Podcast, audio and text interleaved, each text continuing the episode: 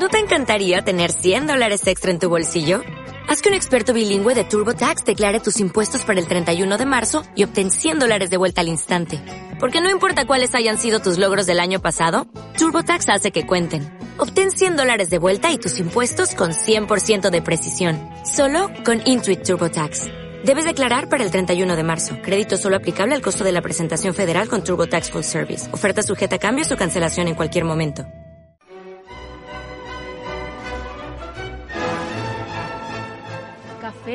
Viena.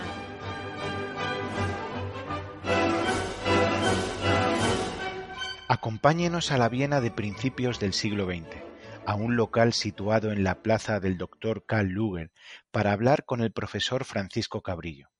Nuestro invitado, orgulloso de su dedicación a la docencia, ha conocido de primera mano a figuras como Milton Friedman, Gary Becker, James Buchanan o Friedrich Hayek. No se lo pierdan. Primer acto. Introducción. Francisco Cabrillo, bienvenido a Café Viena. Muchas gracias. Es un placer tenerle en este programa por el que han pasado tan, tan ilustres figuras de, del liberalismo. Eh, queríamos empezar preguntándole por los primeros eh, recuerdos que, le vienen eh, siendo niño de tipo intelectual o relacionado con las ideas o incluso con la economía, aunque no fuesen muy elaborados, pero ¿qué, ideas es la primera que le viene a la cabeza sobre qué reflexionó por primera vez? Yo tuve desde pequeño tuve mucho interés por las humanidades. Yo era un buen estudiante y a mí en principio me interesaba mucho la historia, me interesaba mucho la literatura. Eh, yo incluso llegué a plantearme en algún momento estudiar eh, letras clásicas. Yo tuve una nota magnífica en el examen de acceso a la universidad en griego. O sea, yo estaba un poco en, en, esa línea. Luego, lo que fui pensando es que esto me interesaba y me sigue interesando mucho, pero no como una actividad a la cual eh, dedicar eh, mi vida. Y entonces me fui orientando más ya hacia las eh, ciencias sociales. Pero esto ya cuando estaba acabando el bachillerato ya empezó a interesarme más cuestiones políticas, económicas, de una manera muy vaga y muy general. Y esa es la razón por la que, aunque como digo, tuve unas magníficas notas en, en humanidades, pues acabé matriculándome primero en la Facultad de Derecho y luego en la Facultad de Ciencias Económicas. Ah, ya. Y de esa, por no irnos ya más adelante, que, habrá tiempo de, comentarlo ya su entrada en la universidad, pero por todavía quedarnos en, en, esa infancia, ¿cuáles son los, los valores eh, que recuerda que, le inculcaron en, su familia o, o, sus padres? Fundamentalmente el valor del trabajo y de la cultura. Sobre todo mi padre. Mi padre era, mi padre era arquitecto, era un hombre eh, muy trabajador, y con un mérito enorme porque mi padre con cuarenta y tantos años se quedó muy sordo y uh -huh. eh, supo salir adelante llevando un estudio y eso me sirvió a mí para muchas cosas, entre otras eh, ser secretario de mi padre. Mi padre no podía hablar por teléfono y en aquella época era muy importante, con lo cual eh, lo que hacía era necesitaba un hijo que le hiciera las conversaciones eh, por teléfono, eso lo hice yo muchas veces. ¿no? Ah, qué curioso, sí. Era un hombre muy, tra muy trabajador, fue un arquitecto de éxito en, en su vida y un hombre que valoraba mucho la cultura. De hecho, mi padre siempre nos dejó muy claro que todo lo que fuera gastar dinero en libros, en clases de idiomas o en cosas de este tipo estaba muy justificado. Y además ah. procuró procuró que conociéramos un poco el mundo. Yo de niño he viajado mucho con mi padre por Francia, por Europa, eh, por diversos países. Siempre tenía este, este interés de que España no era el centro del mundo uh -huh. y que había que eh, conocer otros sitios y otros países que sobre todo en, en aquella época, en los años final de los 50, años 60, considerábamos y con razón que estaban claramente por delante de nosotros y que teníamos muchas cosas que aprender de ellos. Claro. Y en, esa etapa todavía, em, ¿hay algún acontecimiento histórico que, le marcase particularmente su, su personalidad? Acontecimiento histórico, no, no lo creo. O, político, o económico incluso. No, por una, por, por, una razón. Mi, mi, vida fue bastante tranquila. En mi casa, afortunadamente, nunca hubo eh, problemas económicos de ningún tipo. Y la política era algo que se veía muy, muy lejos, ¿no? Era la época en la cual, bueno, pues eh, Franco estaba ahí, la gente hacía chistes de Franco, nadie, estoy hablando ya de mediados de los 60, pues, en el fondo nadie creía que aquello eh, pudiera durar mucho más, pero bueno, era una cosa que, que estaba allí y no, no tuve yo en principio eh, mayores inquietudes de ese tipo realmente hasta que entré en la universidad, que fue un cambio importante. Ah, claro. Y ahí, bueno, ahí lo podemos retomar con, con lo que nos comentaba anteriormente, que aunque estaba muy interesado en, en, las humanidades, pero bueno, eh, vio eh, claro que, su futuro debía ir más por el mundo de las ciencias sociales y da, y da el paso de entrar en la carrera de Derecho y luego en, Economía. ¿Cómo es entonces esa, esa entrada en la universidad y qué, serie de, de, acontecimientos van sucediéndose? Bueno, a mí me tocó una época muy conflictiva en la universidad. Yo, yo entro en la Facultad de Derecho el año 67. Eh, me hago primero y aquello pues me parece que es relativamente fácil. Y mi padre siempre animándome que yo podía hacer algo más. Y de hecho, entonces al año siguiente me matriculé en, económicas eh, y hice las dos carreras simultáneamente. Yo había hecho el bachillerato de letras, yo había hecho latín y griego, con lo cual las matemáticas me las tuve que hacer por mi cuenta en una academia, ¿no? Yo estudié eh, lo mismo que la física y la química me interesaron poco siempre, pero las matemáticas me han interesado y me siguen interesando mucho. Entonces, yo entré en, esta facultad en unos años, como digo, enormemente conflictivos. Y no recuerdo mal, eh, le digo que yo entré en el 67, cuando yo estaba en segundo de carrera en el 68, hubo un estado de excepción motivado en parte por los problemas universitarios. La universidad estaba cerrada mucho tiempo, hubo un año que estuvo abierta, no exagero, un total de tres meses eh, a, trozos. Entonces mi... Claro, yo ahí mm, conocí mucha gente, eh, leí mucho, estuve interesado en muchas cosas, pero lo que es la, la enseñanza tampoco me marcó demasiado. Yo mantengo la tesis, y creo que me di cuenta entonces, de que en España el, derecho siempre se ha enseñado mal. Es decir, ah. yo, yo, eh, de hecho, yo me orienté más a la economía cuando empecé a ver que eh, los estudios de derecho me aburrían bastante. Y lo digo así claramente. Eh, me aburrían bastante y Solo mucho tiempo después entendí por qué.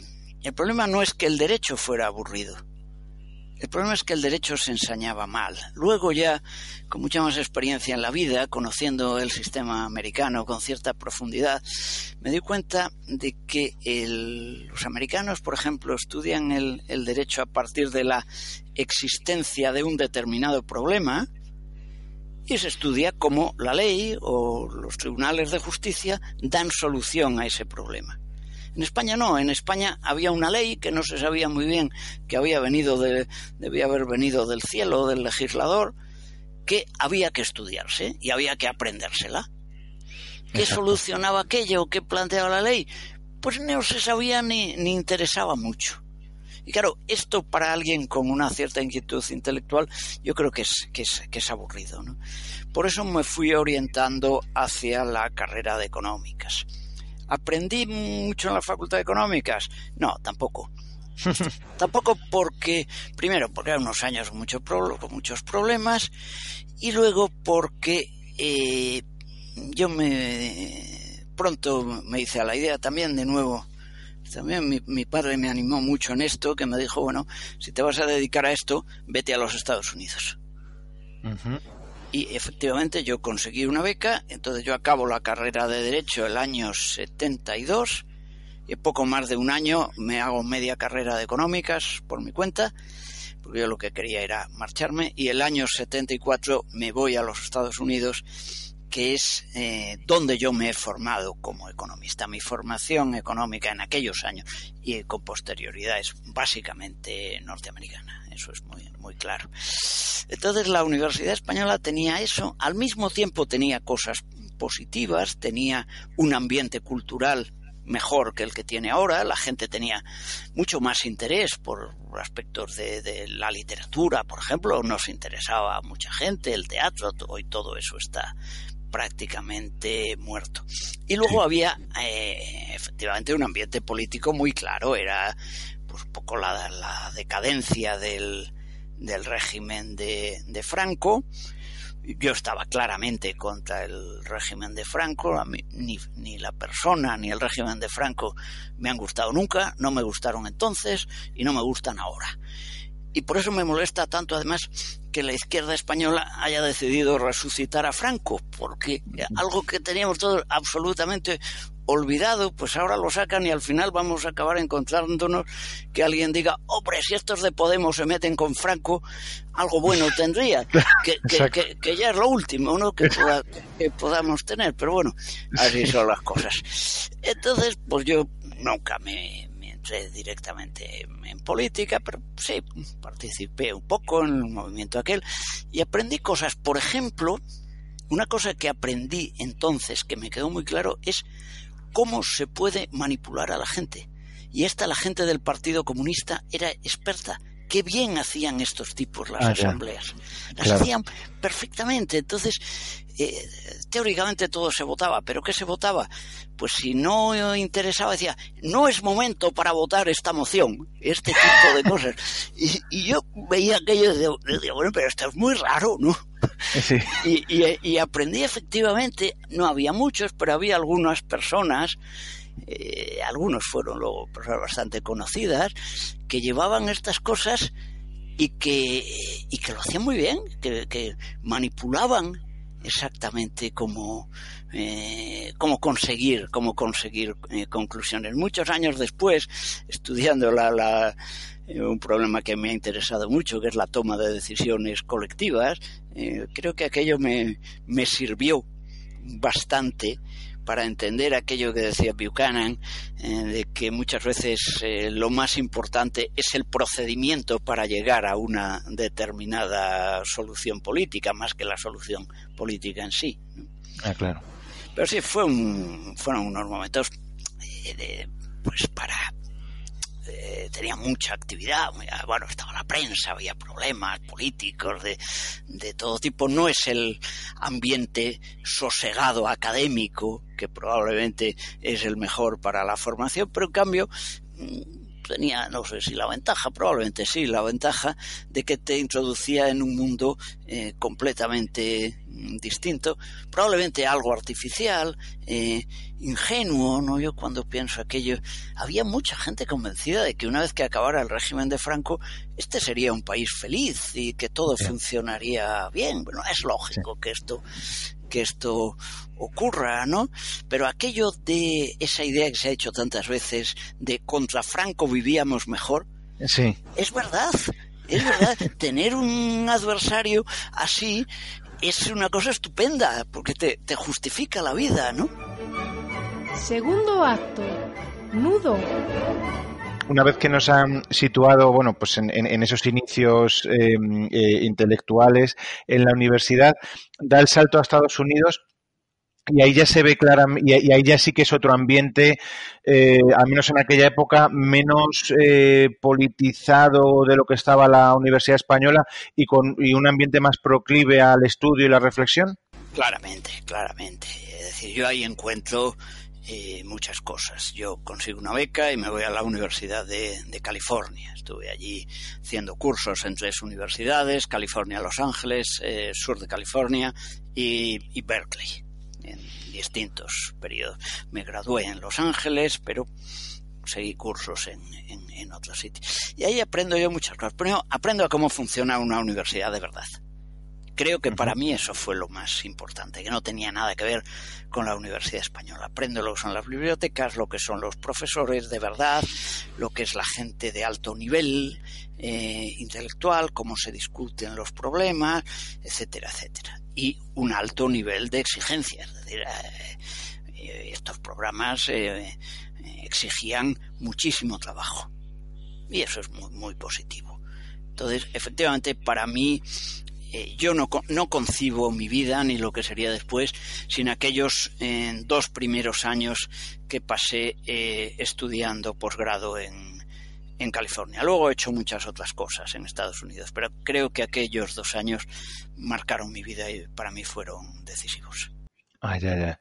¿Y cuál es la línea de investigación por la que primero opta o, cuáles son los inicios investigadores allí en California?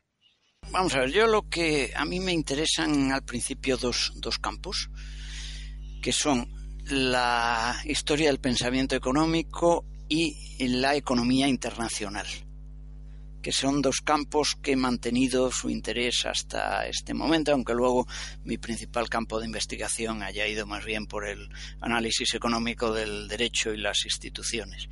Pero allí lo que hago es básicamente una formación eh, sólida en teoría económica, eh, sobre todo en microeconomía. Yo hoy sigo manteniendo la tesis de que eh, todo economista profesional tiene que tener una formación sólida en microeconomía, si no, no hay nada, nada detrás, todo son construcciones en, en el aire. Y entonces yo realmente estudio eh, microeconomía y, la microeconomía que estudié en aquella época me sigue sirviendo, cosa que no ocurre con la macroeconomía, ¿no? La macroeconomía cambió muchísimo, eh, pero yo tuve algún buen profesor de macroeconomía. recuerdo sobre todo a un sueco que se llamaba Axel Lejon Hufut, que para mí tuvo eh, influjo en varios sentidos. Primero era un tipo brillante, muy interesante, me hizo leer a Keynes. Yo había pasado por una facultad de económicas donde todo el mundo era keynesiano, pero no sé si habían leído a Keynes, la verdad. yo, yo, yo leía a Keynes a fondo, y no solamente a Keynes, sino todo lo que era el ambiente de la teoría económica de la época. Este hombre como sueco se conocía muy bien la obra de Fixell, había sido muy influido por Higgs, es decir, me dio una formación importante. Es verdad que el enfoque macro de, de Leo Hufut mm, hoy no existe, poca gente sabe lo que es, ¿no? Eh, lo que todos aquellos temas del desequilibrio y tal hoy no tienen ninguna relevancia. Pero esa formación fue importante. Y luego hizo, a Leon Hufut le debo otra cosa. Aunque él era profesor de, de macroeconomía, eh, estando yo allí, montó un seminario sobre el último libro de Hayek. Yo nunca ah, había leído a Hayek. Hayek publica el año, si no recuerdo mal, 73, creo que es el 73, 74, el, el primer tomo de Derecho, Legislación y Libertad. Entonces, Leon Hufud, esto es muy típico de las universidades americanas, uno tiene sus cursos, pero si quiere hacer otra cosa, pues la hace. Y Leon Hufud monta un curso sobre Derecho, Legislación y Libertad, un cursillo. Ah, y, yo, y, yo me, me, apunto y es la primera vez que, que, yo me encuentro con la obra de Hayek, que, luego eh, influiría ah, mucho en, en, en, mi vida. Pero mi primera lectura, curiosamente, fue en los Estados Unidos con un profesor de macroeconomía que lo que realmente se sabía era Keynes. Ah, ya. Sí, una curiosidad, sí, sí, sí, desde luego. Y ahora que, que, pone sobre la mesa esta cuestión, em, eh, aunque se, lo iba a comentar más adelante, pero aprovecho ahora, eh, realmente eh, cuál es su primera mm, aproximación a las ideas de, la libertad. ¿Es esta lectura de Hayek o ya, o, ya usted se consideraba de alguna manera liberal o, precisamente por haber estado en una universidad como la española, en la Facultad de Economía, eh, tan keynesiana, era complicado ser liberal en esas circunstancias? Bueno, era complicado ser liberal en economía y en derecho que esto muchas veces la gente no le ha dado la importancia. Yo luego lo he estudiado muy a fondo. La visión del mundo económico que se ha transmitido en las facultades de Derecho ha sido una visión muy poco liberal. Claro. ¿Eh? podría haber estudiado el tema y podría, citar muchas cosas de eh, juristas muy ilustres que fueron profesores míos y tal. Es una visión profundamente liberal. El planteamiento del eh, liberal en el mundo jurídico sería el planteamiento del Código Civil, eh, basado en el principio de la libertad de, contrato. Bueno, esto se explicaba como algo del pasado, como algo superado, como algo del siglo XIX que ya no puede eh, que, que, no tenía mucho sentido. Pero esto lo decían, no, no estoy ya hablando de los administrativistas, que este es otro mundo, estoy hablando de la gente de, derecho privado, ¿eh? estoy hablando de gente como pues, eh, el señor Castán, que ha sido el, probablemente el jurista más influyente en derecho privado que ha habido en España, porque en su libro han estudiado generaciones de juristas.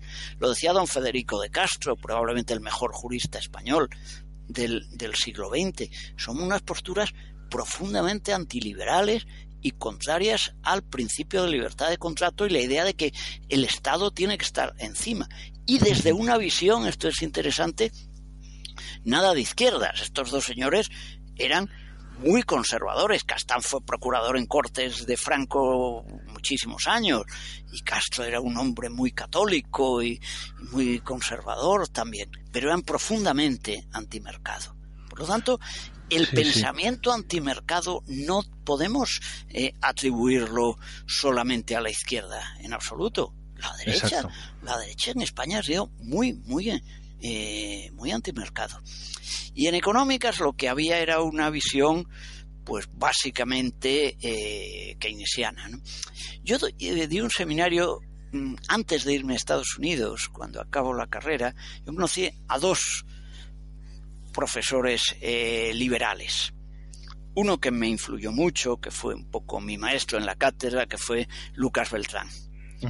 Lucas Beltrán, cuando yo estaba acabando ya la carrera, o la había acabado, no me acuerdo, eh, se incorpora como catedrático a la Universidad de Madrid, a la Complutense. Y aquel primer año, como ya no llega a dar clase, pues da un seminario de historia del pensamiento económico en la Facultad de Derecho al que asistimos media docena de personas. Y ese fue para mí un contacto fundamental y ese, ese seminario marcó mucho mi vocación hacia el estudio de las ideas económicas. Y Lucas Beltrán era un hombre profundamente liberal, eh, amigo personal de Hayek, gracias a él yo conocí a Hayek personalmente y lo traté un poco, y tuve ahí ese primer encuentro. Luego hubo otro economista liberal, pero este era un hombre muy mayor, ya jubilado, que era eh, don Luis Olariaga. Olariaga, para que se haga idea un poco de, la época, Olariaga era un señor que había eh, sacado la cátedra allá por 1918, más o menos. Caramba. Sí, sí, sí aquella época era un señor sabía de teoría monetaria, que había vivido en Londres muchos años, y, y este ya jubilado daba un curso de eh, eh, política monetaria internacional o algo así, que era muy interesante porque era su historia. Yo siempre recuerdo que un día le pregunté a Lariaga por los ajustes monetarios que había habido después de la Primera Guerra Mundial, eh, es decir, cuando desaparece el patrón oro, ¿no? Es decir, ¿qué pasa cuando una institución clave como esa se viene abajo? ¿Qué, qué, qué hay que esperar? Y todavía me acuerdo de la respuesta de Olariaga, le pregunté por la conferencia de Génova en la que se había intentado rehacer el sistema monetario. Como decía, Génova debió ser hacia 1920, 20 y pocos. Y Olariaga me contestó, dice, mire, eso se lo puedo explicar muy bien porque el representante español en la conferencia de Génova era yo. Ah, qué bueno. Entonces, bueno, pues ese tipo de cosas. Sí, sí, sí. Y luego Lariaga me dio la primera beca de mi vida, el primer dinero que he ganado en mi vida, se lo debo a don Luis Olariaga, porque un día me dijo él, él estaba poco allí todavía le conservaba un despacho en el Consejo Superior Bancario y, y había una fundación con su nombre, y un día me dijo, mire, como veo que a usted esto le interesa mucho, nosotros damos becas, ¿quiere usted una beca para estudiar esto que usted quiere de la evolución del sistema monetario y tal? Yo le dije, hombre, pues encantado. Y efectivamente, les hice un trabajo y ese fue mi, mi primera cosa. Con lo cual yo traté, como digo, muy al final y de manera marginal a dos economistas liberales que eran Lucas Beltrán y, y Olariaga. Pero realmente con ninguno de ellos estudié eh, al menos al principio, teoría económica. ¿no? Como digo, Lucas Beltrán me abrió el campo de la historia del pensamiento económico y Olariaga un poco de la práctica de la, de la política monetaria. Claro, entonces, bueno, eh, con esta influencia viaja eh, a Estados Unidos y aunque eh, quizá no se pueda considerar ya que un ferviente defensor del, liberalismo, pero al menos sí llega con ciertos rudimentos ¿no? de, la doctrina liberal. Sí, en Estados Unidos en aquella época había mm, bastante debate y bastante polémica, es decir, yo voy a Estados Unidos en el año 74, el keynesianismo había empezado a entrar en crisis, pero estaba vivo, estaba muy vivo. Entonces uno podía encontrarse en universidades con macroeconomistas muy keynesianos y muy anti-keynesianos. ¿eh? ¿no? Era un mundo de, de, debate y yo asistí a clases con, con, profesores de los dos tipos. Lo que sí hago ahí es empezar, y esto lo he comentado muchas veces, es decir, yo llego a Estados Unidos eh, keynesiano, porque ah. lo que se estudiaba era, eh, la Facultad de Económicas era keynesiano, y la única crítica que yo había oído a esto era a Olariaga, como era un hombre muy mayor, Olariaga me contó que él nunca había sido keynesiano. Y decía además, decía, como en la Facultad de Económicas es a la que usted va, se creen que la teoría económica la inventó Keynes, pasan estas cosas. Eso me lo dijo don Luis Olariaga eh, un día, ¿no? Con lo cual, bueno, yo iba ahí con, mis dudas, viví las dos cosas, pero luego es verdad que, como muchos economistas de mi generación, yo tuve un proceso eh, de eh, ir abandonando el pensamiento keynesiano. Y la, la, obra de Keynes, como digo, creo que la estudié a fondo y la, y la conozco y aún tengo mi, mi teoría general anotada y con muchas de aquellas cosas, pero mm, cada vez fui creyéndome menos aquello hasta que posteriormente eh, lo abandoné completamente. Y es en esa época eh, cuando también en esos debates empieza a conocer eh, la obra y las aportaciones de, un economista que obviamente le, marcó, eh, como ha comentado en muchas ocasiones, le marcó su vida, como fue Milton Friedman. Sí, efectivamente, efectivamente. En la Universidad de California había un, ya digo que había los dos enfoques, pero había un catedrático muy curioso que era un discípulo de Friedman, que a este cuando le hacían una pregunta, en vez de contestar él, a veces pensaba y decía, ¿qué diría Friedman ante esta ah. cuestión? Entonces, efectivamente, yo conocía ahí al Friedman monetarista, pero también eh, al Friedman microeconomista. Esto la gente lo conoce menos, pero Friedman tiene un excelente manual de, de microeconomía para estudiantes graduados eh, que es muy interesante y que yo tengo todavía aquí en mi biblioteca mi, ejemplar de, que era uno de los libros de, de, referencia que teníamos que teníamos allí. Pero efectivamente eh, el conocimiento de Friedman es importante. Yo sabía quién era Friedman lógicamente pero en, en, en la facultad de económicas entonces eh, Friedman se le miraba sorprendentemente como por encima del hombro, ¿no? Se decía de esto del neomonetarismo, que estas cosas raras. Es decir, era una teoría que había que mencionar, pero que se rechazaba directamente. Esa, esa es la versión con la que yo llegué allí.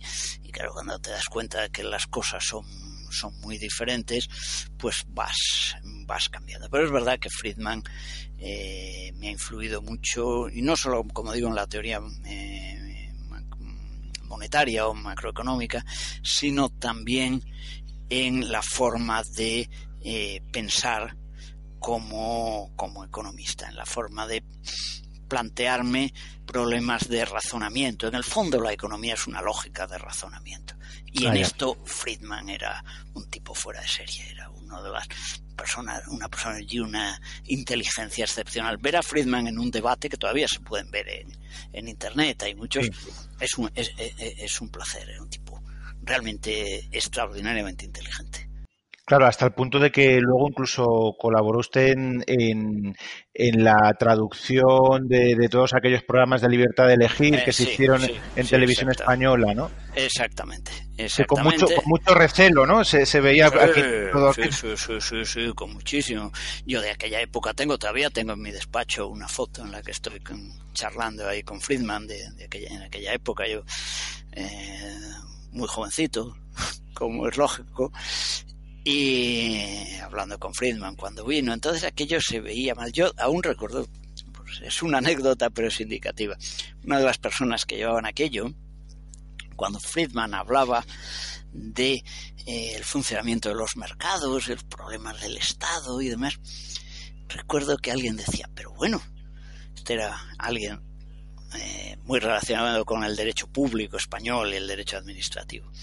Decía, pero ¿cómo se puede decir esto? Y el papel del Estado decía, y la policía de alimentos, término muy administrativista, Sí, sí. eh, Friedman no sabía la, la, la policía de, Ah, de alimentos. Pero ese libro tiene, esa serie que luego se hizo el libro tiene cosas eh, extraordinarias, ¿no? Desde el famoso ejemplo de cómo se fabrica un lápiz eh, con productos elaborados por no sé cuántos en no sé cuántos países, ¿no? Sí.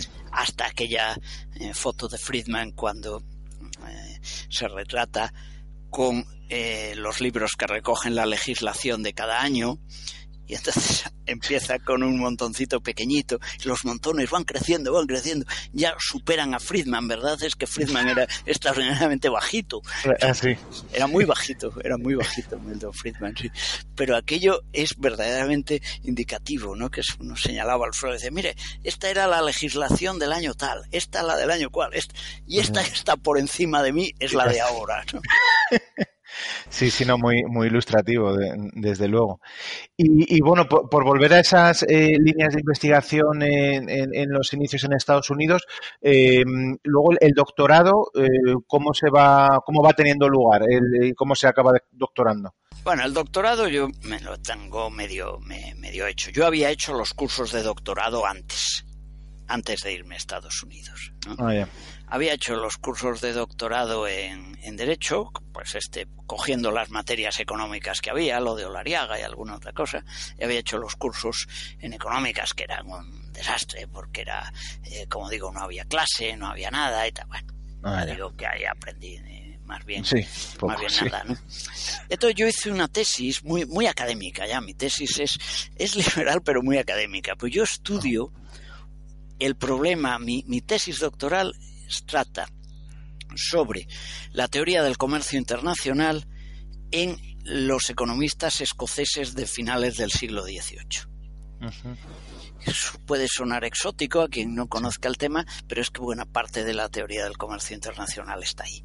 Eh, porque eso significaba estudiar a Adam Smith en teoría real del comercio internacional, estudiar a David Hume en la teoría de la, de la balanza de pagos y estudiar a Sir James Stewart, que era un poco la, la oposición más, más mercantilista.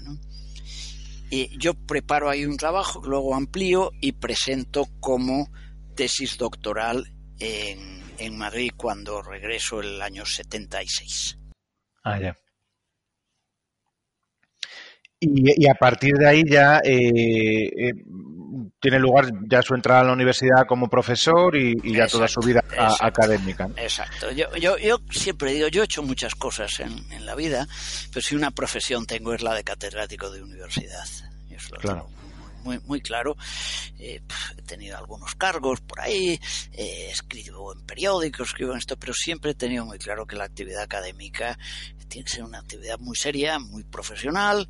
Y es duro escribir artículos académicos, pero, pero lo que diferencia a un buen economista de quien no lo es, es, como decía antes, esa, esa formación. ¿no? Ah, ya. Entonces aquí en, en España ya conozco a, otra, a la otra persona que, que, que va a influir en, digamos, en mi pensamiento. Antes ha hablado de Lucas Beltrán. Bueno, yo con Lucas Beltrán me incorporo a su cátedra, efectivamente empiezo ahí de profesor ayudante, él firma como director de mi tesis y demás. Ah, vale. Y en el tribunal de la tesis me dice Lucas Beltrán, eh, tiene usted que traerse en la tesis a, Pedro Schwarz. Dice, yo le llamo que es amigo mío. Y Pedro Schwarz vino, fue cuando yo conocí a Pedro Schwarz, porque yo cuando había hecho Historia del Pensamiento Económico en la Facultad de Económicas, él no estaba, yo creo que él estaba en Londres entonces, a mí me dio otra persona. Ah, entonces eh, vino la tesis, la tesis le, le gustó y eh, recuerdo perfectamente que al final me dijo, mire, yo tengo un seminario en la facultad, véngase usted a mi seminario y empecé a ir al seminario. El seminario Pedro Schwarz de aquella época, estamos hablando de finales de los 70, ha sido, yo considero, lo mejor que yo he encontrado nunca en la Universidad Española. Era un seminario muy interesante, no solo por lo que se hacía, la gente que iba por allí, sino por los eh, colegas, los amigos. Yo he hecho ahí amigos de toda la vida, muchos pues de los cuales aquel seminario pues eh, te conocerá, eh, pues allí estaba... Bueno, el propio Carlos Rodríguez Brown, me imagino, ¿no? Carlos Rodríguez Brown estaba allí, eh, estaba Jesús González, estaba Victoriano Martín, en fin, gente eh, con la que pues he tenido una relación y una amistad de, de toda la vida. Pero aparte de eso, mm, yo aprendí mucho con, eh, con, con, Pedro Schwartz. Pedro Schwartz siempre, ya en aquella época, por ejemplo, lo mismo que digo que Hayek lo aprendí a leer eh, primero en Estados Unidos y luego con Lucas Beltrán, que como digo era amigo personal de, Hayek. Ah, eh, Pedro Schwartz insistía mucho en la lectura de Popper. Ah, ya.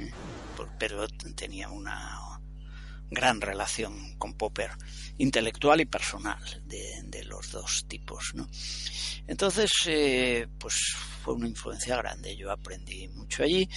Y luego eso dio otro paso en esta línea, es cuando, cuando Pedro Schwartz crea el Instituto de Economía de Mercado, que si no recuerdo mal lo crea ya en la transición, muy a finales de los años 70. Un poco con la idea, bueno, el régimen de Franco ya ha caído, eh, pero el pensamiento dominante es un pensamiento claramente socialdemócrata. Bueno, vamos a plantear una alternativa y esa alternativa, lo que después se llamaría un think tank liberal, el primero yo creo que es el, el Instituto de Economía de Mercado de, de Pedro Schwartz, que además me encarga un libro, mi primer libro del año 79, un libro por encargo de Pedro Schwartz, estudiando el eh, control de cambios.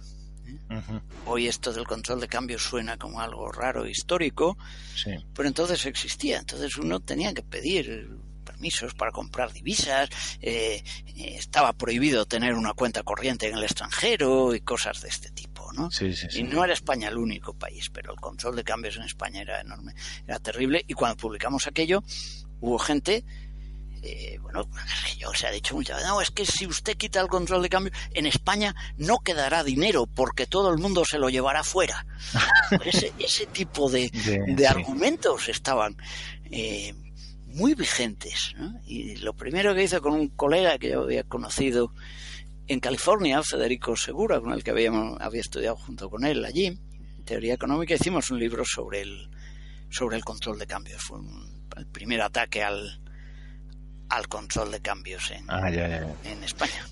Y en el, en el al seminario ese, ya con el bagaje que ya ha ido adquiriendo los años anteriores, ya claramente entra usted ya como, como partidario del liberalismo y de, este tipo de ideas, ¿no? Yo ya era liberal entonces, es decir, yo vuelvo liberal de Estados Unidos. Ah, ya, ya, ya. Con la, influencia de Friedman sobre todo, ¿no? Eh, Friedman y tal, vamos, ya había ido a Senado, pero yo vuelvo, vuelvo liberal. Eh, yo seguía teniendo mucho interés por las ideas económicas y, por ejemplo, yo eh, después todavía, pues, eh, yo he leído muchos pensadores, no solo no liberales, sino antiliberales. Yo he estudiado Marx a fondo y, y, vamos, toda la vida, pero hace todavía dos, tres años, dos, dos años y medio, publiqué una edición española de La economía del bienestar de Pigou, que creo que es la obra más influyente del pensamiento socialdemócrata en, en Occidente, mucho más influyente que Keynes, en, en mi opinión, ¿no? De modo que me, me, me, ha interesado. Creo que es absurdo si uno es liberal leer solamente a los liberales. Claro, por supuesto. Necesitas conocer poco la base de la teoría económica y lo que se y lo que se discute. Pero yo en general ya a final de los 70 sí que me puedo me puedo definir como liberal, claro. En un ambiente, sí, claramente, si siempre lo es, en, en aquella época yo creo todavía más de, de, de abierta hostilidad, obviamente, ¿no? En, en, el ámbito intelectual y académico. Sí, y, y de, yo creo que de sorpresa, ¿no? De, de, sorpresa, estas cosas que hace esta gente, quién es. Y, y, ya digo que todavía estaba un poco vigente aquello de los antiguos. Es que estos los liberales son los antiguos. Ah. Aquí lo bueno es el keynesianismo. Es verdad que el keynesianismo en España llega a la crisis un poco más tarde, pero el keynesianismo había entrado en crisis en los años 70. Uh -huh. Y eso se notaba se notaba mucho. Los años 70 tienen, para un economista, lo que yo vivía en Estados Unidos, tenía importancia en muchos sentidos. La crisis del keynesianismo, pero hay otro elemento importante. Y es el sistema monetario internacional había saltado en pedazos. Yo llego a Estados Unidos en el 74 y el sistema monetario internacional había saltado en pedazos entre el 71 y el 73. El dólar estaba flotando, había perdido su convertibilidad oro, se había depreciado, etcétera. Y eso estaba muy, muy vivo. Yo todavía recuerdo, esto lo cuentan mis alumnos, me miran con cara rara, como el año 74 o 75 en los cursos de economía internacional eh, se discutía si la situación del dólar eh, fluctuando libremente sin tipo de cambio fijo podía durar mucho tiempo. Y había gente que mantenía que no, que aquello era una cosa inestable, que se fijaría otro tipo. Bueno, pues llevamos desde el 73 hasta, eh, o del 71 fue la flotación, hasta ahora, pues, que, que llevamos 48 años de flotación. Sí. No, no, se ha hundido el mundo, parece. y, de, y ya como ya sentado eh, como profesor y catedrático aquí en la Universidad eh, Española, ¿Cuáles son eh, las aportaciones eh, de las que más orgulloso se puede sentir en, en, toda esta trayectoria, incluso también teniendo en cuenta, o, por otro lado, de sus libros publicados, cuáles son pues, los que más la han podido satisfacer?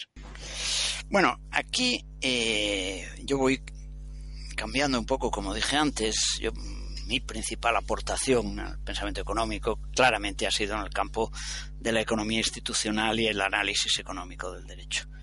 Entonces yo entro en esta línea pues a través de la teoría de la elección pública de Buchanan, fundamentalmente. -huh. Entonces, en Buchanan descubro una visión crítica del papel del Estado, pero basado en una teoría institucional muy sólida. Y después doy el paso ya a aplicar esa misma metodología, pero al problema jurídico en general, al, derecho privado especialmente. En el año 84 yo fui uno de los fundadores de la Asociación Europea de Análisis Económico del Derecho, que constituimos en, eh, en, en, Lund, en Suecia.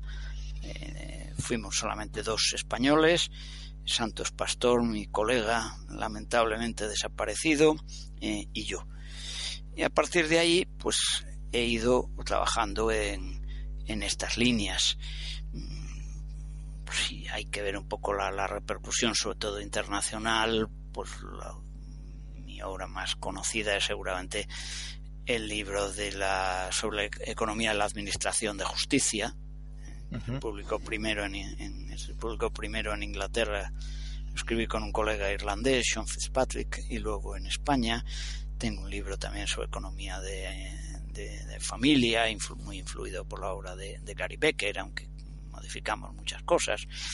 Pero en general, yo diría que mis principales aportaciones desde hace, pues desde los años 80, uh -huh. eh, que aunque sigo interesado en, el pensamiento, en la historia del pensamiento económico y en la economía internacional, ya mi, eh, mi el, el foco en el que me centro es el problema de la regulación de las normas y de la eficiencia o falta de eficiencia de, de las normas, que creo que es un tema fundamental a la hora de analizar la política económica, ¿no? Aquella frase de, eh, de Ronald Coase, que es otro economista que me ha influido mucho, cuando dice, bueno, la, la, la política económica supone eh, la elección entre diversas opciones, dice, y esas opciones están normalmente escritas en forma de ley o de sentencia de los tribunales de justicia. Ah, claro. Ese ha sido un poco mi,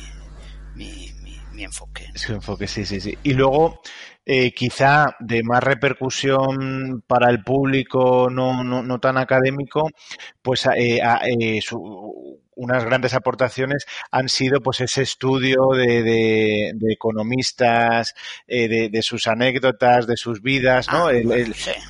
eso también ha tenido mucha mucha repercusión. Ese, ese libro gustó, ese libro gustó. Sí. El libro se llama Economistas extravagantes y ese es un libro un poco de mi curiosidad intelectual.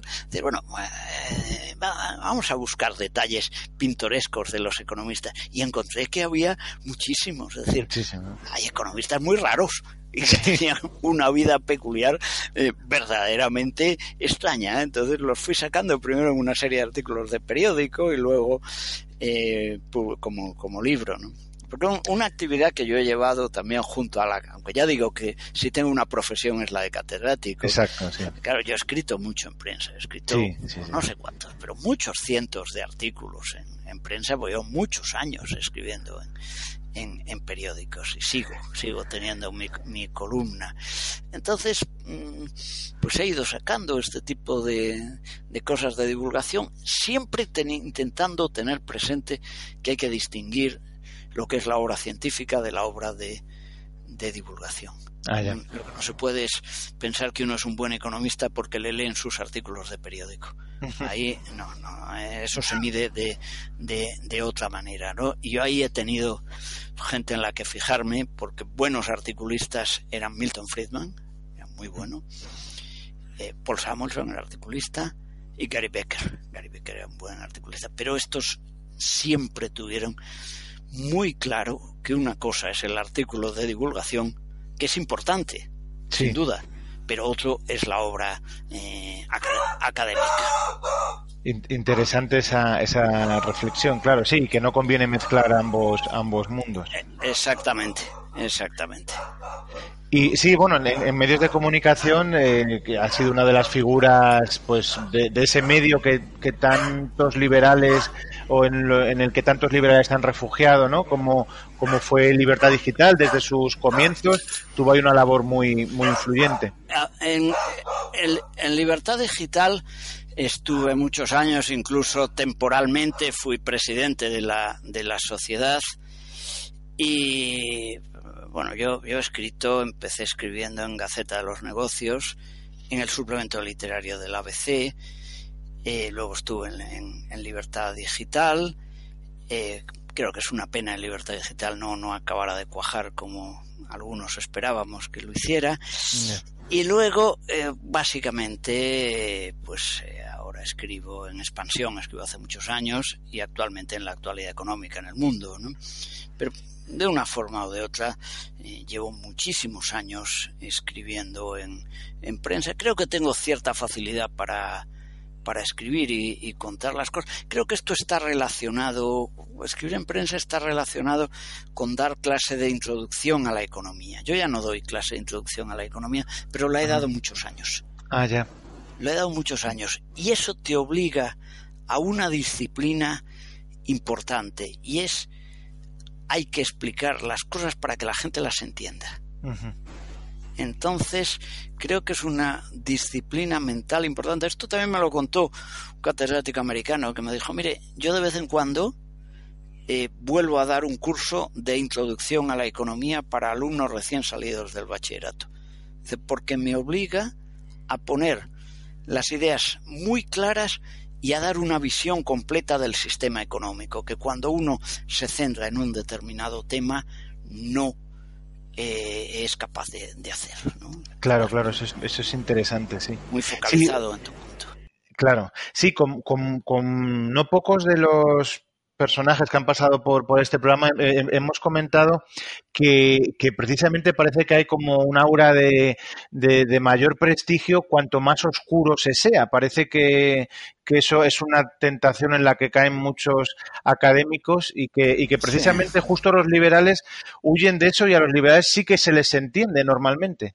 Sí, bueno, hay quien escribe mejor, quien escribe peor, pero Vamos a ver, aquí hay dos cosas. Es decir, hay gente oscura. Aquí el problema es, una persona puede ser oscura cuando tiene las ideas oscuras. Sí. Hay gente que realmente esto eh, y vamos a ver este ojo es que no entiendo lo que dice este hombre. Dice bueno es que a lo mejor tampoco lo entiende él pero bueno. Pero eso tiene prestigio muchas veces. Eh, pues, pues. hombre en muchos campos en el campo de la filosofía de la crítica de arte etcétera esto tiene un prestigio eh, enorme no sobre todo en, en este país y en Francia no hace una cosa suficientemente compleja que la gente acaba diciendo diciendo, qué cosa tan difícil habrá dicho este tío que yo no la entiendo. Exacto. ese, Tipo de, ese tipo de cuestiones. Y en economía hay otra cuestión y es la el problema de presentar eh, eh, la teoría de forma mm, matemática. Este es un viejo dilema que eh, yo las matemáticas son muy importantes en economía, pero llega un momento en el cual la economía mm, puede perder su sentido. En la matemática deja de ser un instrumento. Yo voy a poner dos anécdotas de dos personas que, las que yo he tratado. Yo traté una época que estuve en Princeton, unos meses, a William Baumol. William Baumol me contaba que había que él lo había contratado Princeton allá por los años 60 como el economista matemático. Era un gran matemático. y que pasado un tiempo, dice yo, de intentar convencer a mis estudiantes de doctorado de que usaran matemáticas, he pasado a una situación en la cual cuando alguien me trae un papel y le digo, bueno, las matemáticas son correctas, pero ¿y usted qué quiere decir con esto? ¿Para qué las ha utilizado? Ah, este es un caso. Y otro era eh, eh, Gary Becker, al que también traté. Gary Becker murió sin haber escrito, me contó varias veces que quería ser un poco una obra para dejar, que era un libro de problemas de microeconomía. Y él decía, sería problemas de microeconomía, y Becker era también muy buen matemático, ¿eh? Becker empezó estudiando matemáticas. Eh, dice, mm, pero quiere hacer un libro de problemas de microeconomía. Dice, pero no de matemáticas que citen tres cuestiones económicas. No, no. Ah, un libro de problemas que se donde el problema fundamental sea un problema económico. Claro, claro, claro. Eso es lo que... Sí, que a veces casi se cae, bueno, a veces o habitualmente en, en, las facultades de economía casi en lo contrario, que es estudiar matemáticas y meter alguna cuestión tangencial económica, ¿no? Eso es, ese es un, ese es un problema ese es un problema serio que, que, hay ahí. No se puede ir al otro lado y decir, oiga, no estudie matemáticas. Las matemáticas ayudan muchísimo a, razonar. ¿eh? Yo creo que, eh, como dije antes, la microeconomía mm, eh, que hay que dominar, para eso tiene elementos matemáticos claros, pero pero hay un momento, eh, usando un término económico, que llegamos a la ley de rendimientos decrecientes, ¿no? Ah, sí. Y es donde efectivamente eh, estudiar, ahora yo estudié en Estados Unidos, por siempre cuento lo mismo.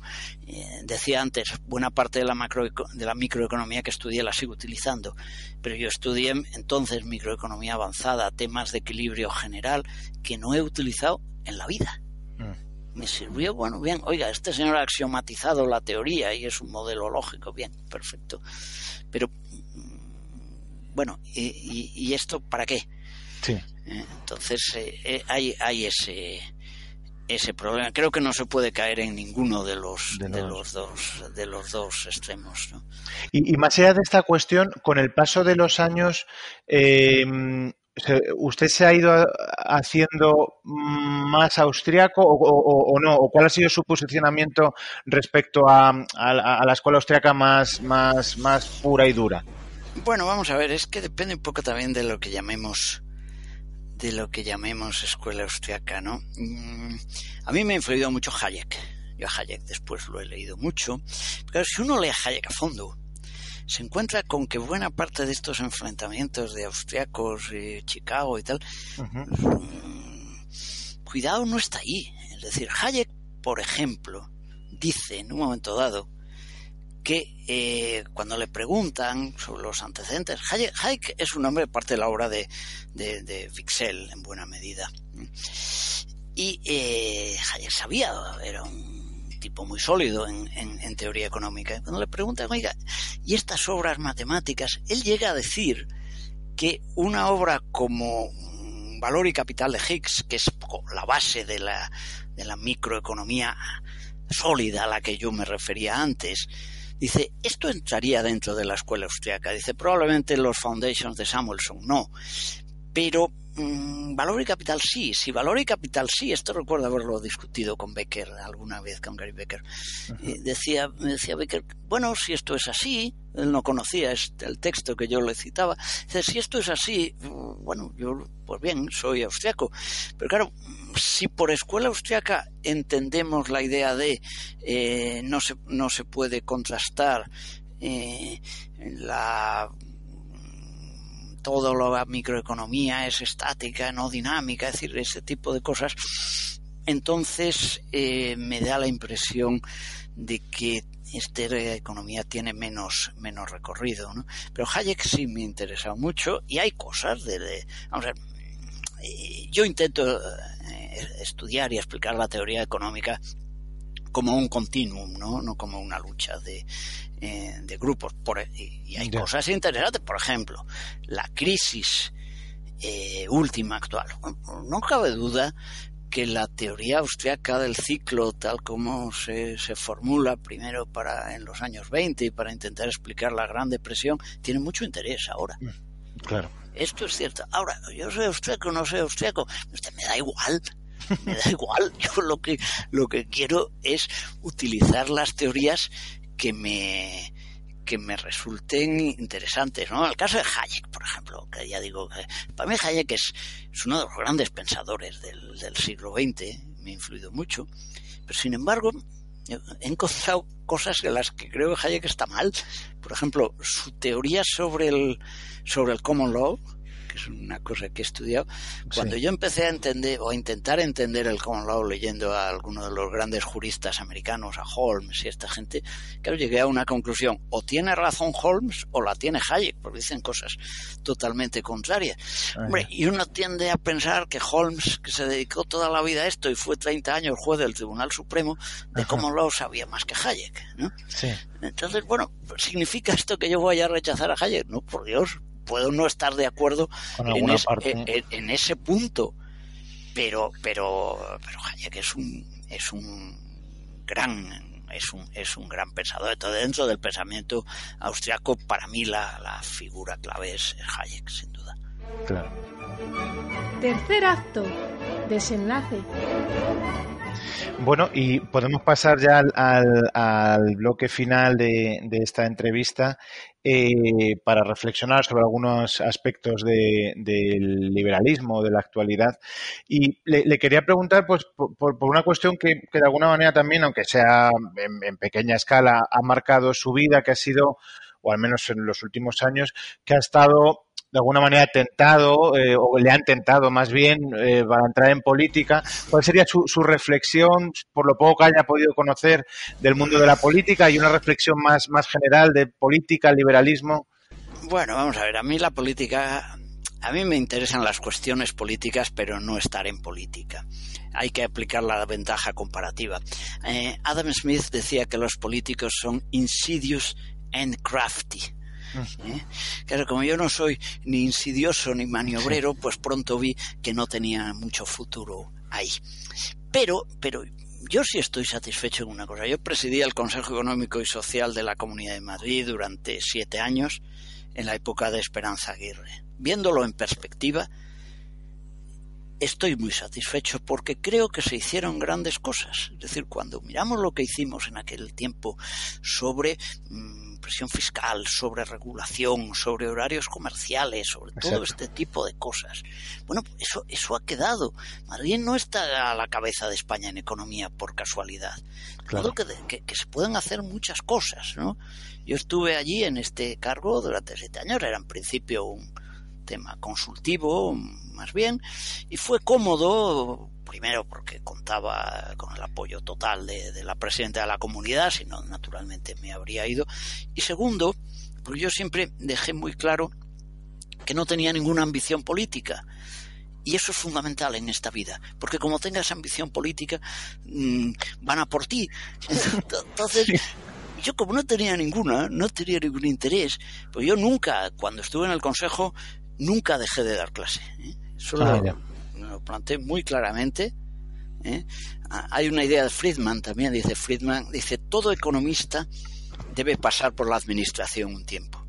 Ah, dice, pero no demasiado. Dice, porque si pasa demasiado, queda tarado para el trabajo original el resto de su vida. Sí, sí.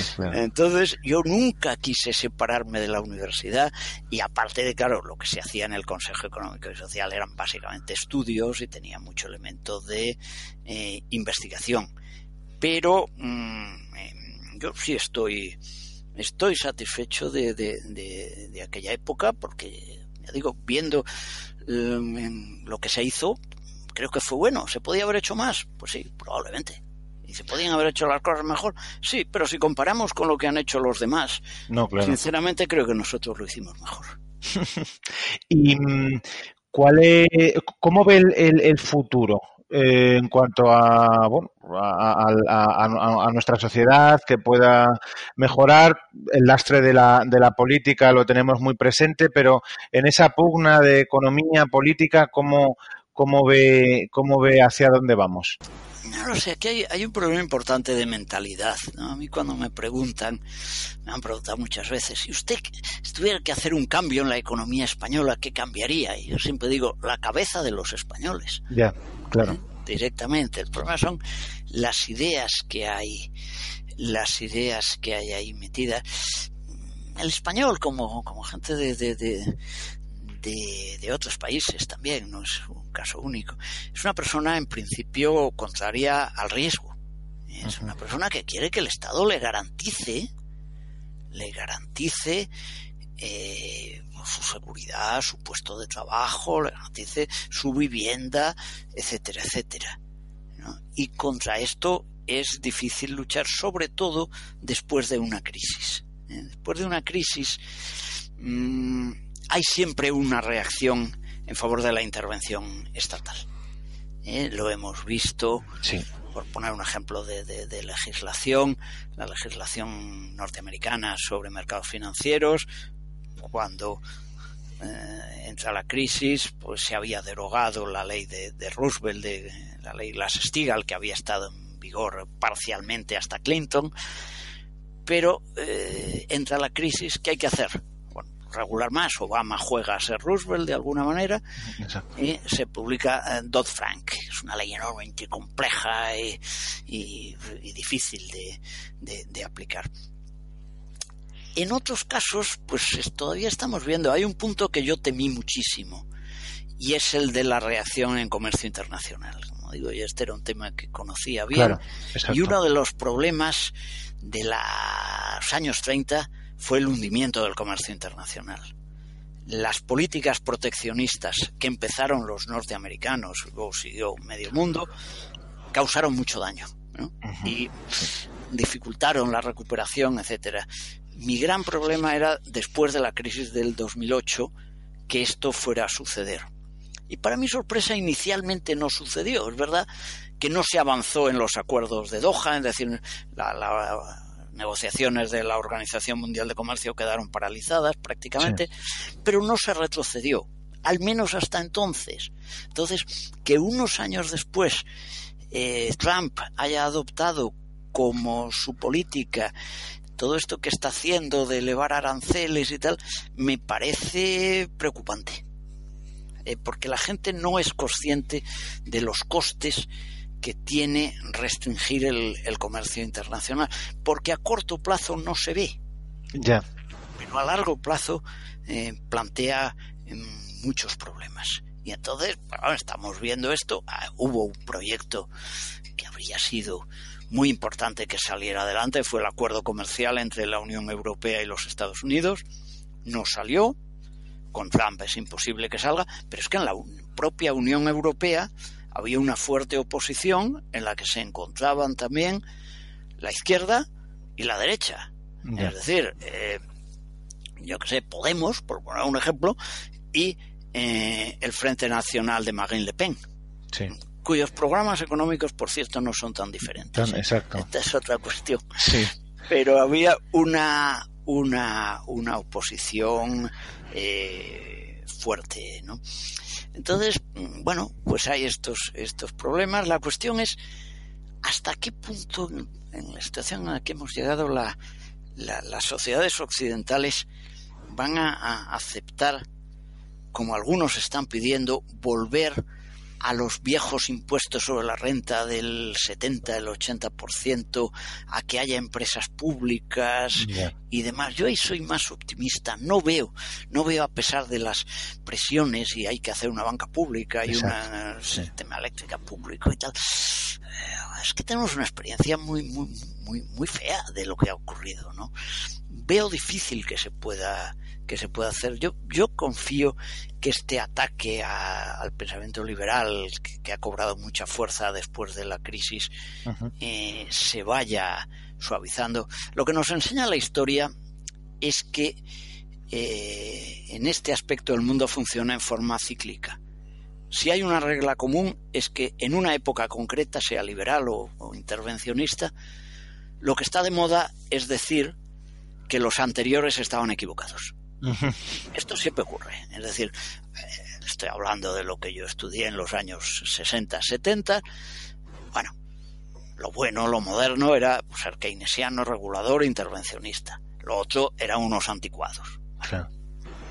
Llega el Tratado de Maastricht, llega todo esto, donde se vuelve a modelos anteriores a, yo diría, no solo a Keynes, sino a la Primera Guerra Mundial. Aquí que se dice, bueno, es que los keynesianos están totalmente anticuados, vamos a volver a, aquí a lo bueno. Llega la crisis, por Dios, ¿cómo se abandonó la política keynesiana? Si esta política liberal es anticuada, tenemos que volver a... Yo creo que esa es una, una, una evolución cíclica de la que va a ser difícil salir. Ya. Pero bueno, si al menos eh, nos, nos, deja ese pozo de, de, optimismo, de, de, que la regresión no será tan acentuada a, los años 70, pues mm, nos quedamos con esa. Me puedo, me puedo equivocar, me puedo equivocar, pero yo no creo que la gente hoy eh, esté dispuesta a volver a, a aquellas cosas. Bueno, primero mucha gente no se acuerda, no sabe, no sabe lo que es cuando pide más intervención del Estado, pero yo creo que si volvieran a lo que era a lo que era aquello eh, que en el fondo era la política económica de Franco. Si es que esto se está pidiendo volver a la política económica de Franco, que es lo, es lo más notable. ¿no? bueno, pues con, con, esta última reflexión con, de un optimismo matizado, pero eh, podemos, podemos eh, cerrar esta, esta entrevista. Ha sido un placer tenerle en, en Café Viena. Y no sé si quiere añadir alguna cuestión más o, nos despedimos. Pues nada más, darles a ustedes las, eh, las gracias y eh, sobre todo agradecer la paciencia de los oyentes que vayan a escuchar esta entrevista. No, seguro que les va a resultar muy, muy interesante. Pues un, un abrazo y hasta la próxima, Francisco. Un abrazo.